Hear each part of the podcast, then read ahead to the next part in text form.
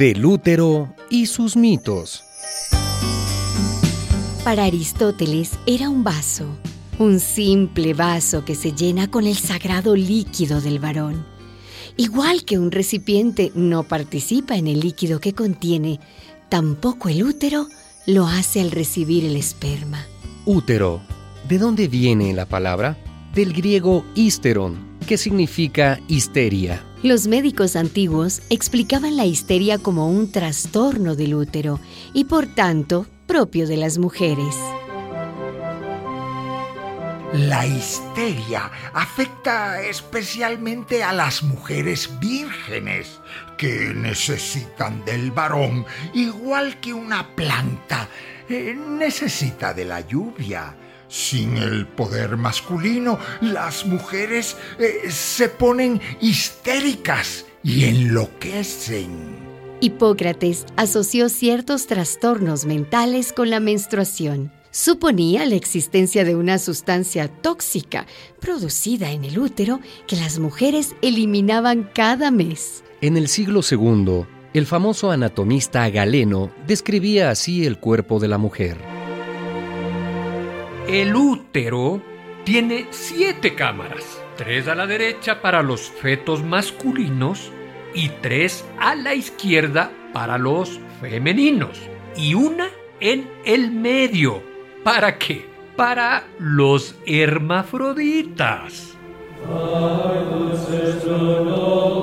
Esta absurda creencia se debía a la todavía más absurda prohibición de la Iglesia Católica de practicar autopsias. Al no conocer la anatomía interna del cuerpo humano, los médicos se basaban en disecciones de cerdos, que sí tienen úteros con múltiples cámaras. En la Edad Media, recordando el relato del Génesis donde Eva entrega a Adán la fruta prohibida, los teólogos decían que la mujer era la puerta del diablo. Y muy bien dicho, la mujer es porta diaboli, por ella entró el pecado en el mundo. La entrada era, obviamente, la tan temida y deseada vagina femenina. A través de ella se llegaba al tan censurado y vilipendiado útero. Siglos más tarde, Leonardo da Vinci dibujaba un gran útero conectado a los pechos a través de venas de leche. Todavía a finales del siglo XIX, los científicos insistían en que el útero competía con el cerebro.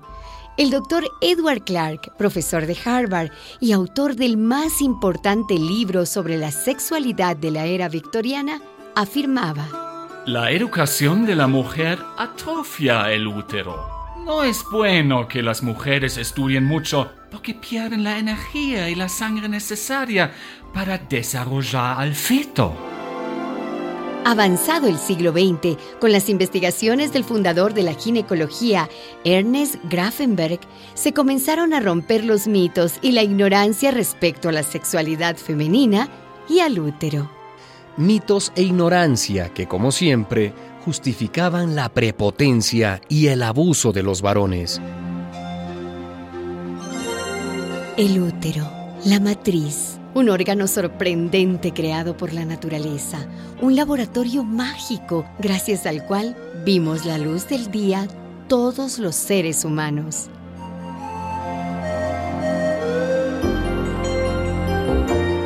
Una producción de radialistas.net.